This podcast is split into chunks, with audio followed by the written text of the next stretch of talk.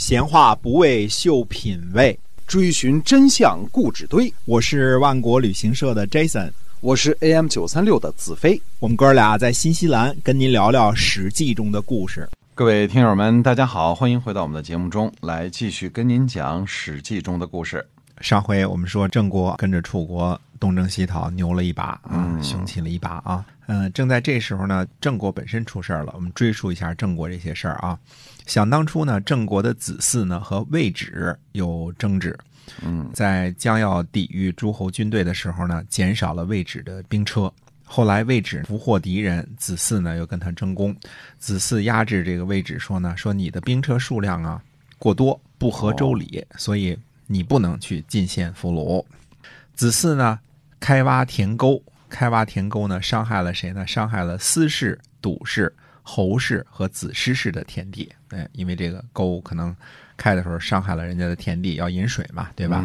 这四家呢，加上魏止，这是五家啊，又联合原来叛乱被杀的子胡的党羽们，一起发动了叛乱。嗯，当时呢，子嗣为执政大臣，子国为司马。子耳是司空，子孔是司徒。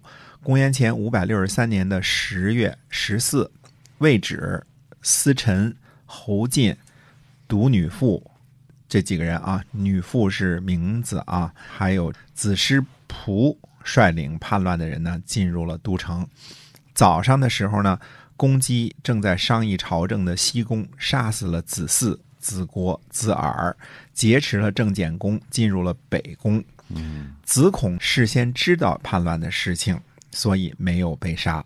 史书上呢记载呢，这些人为盗，因为叛乱的人当中呢没有大臣，有大臣。呢叫乱，没有大臣呢叫盗。嗯嗯，子嗣的儿子呢子熙听说发生动乱之后呢，没穿铠甲就杀了出去，比较勇敢啊。嗯，然后呢收拾尸骨，追杀盗贼。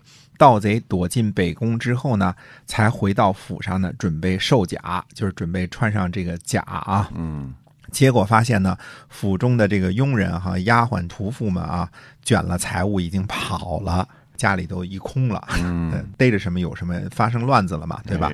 那么子国的儿子子产呢，听说动乱的消息之后呢，先设置守门人，禁止闲人出入，然后呢，选配各级官员，让家丁呢全副武装，列好队形，才出府门，乘坐十七辆兵车，一路呢收拾尸骨，攻打北宫。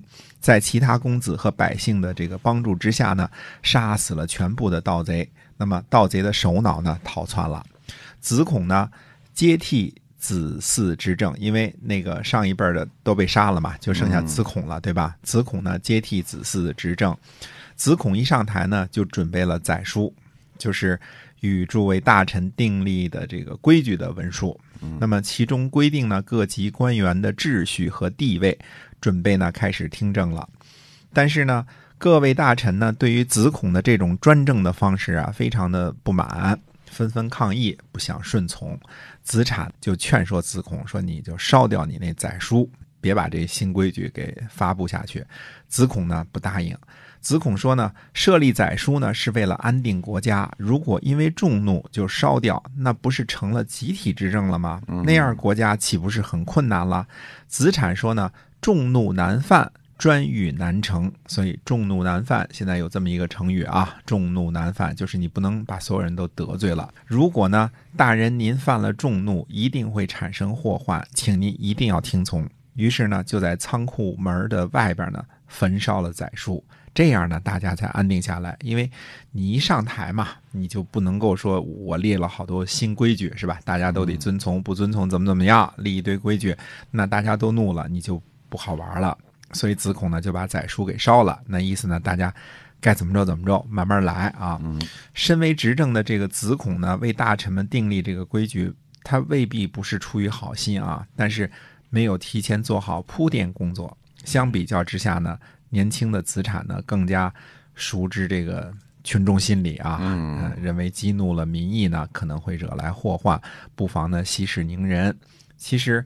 群众的意见呢未必是正确的，但是群众这个时候呢很情绪化，不应该在这个时候呢进一步激化矛盾、激化情绪，不要火上浇油。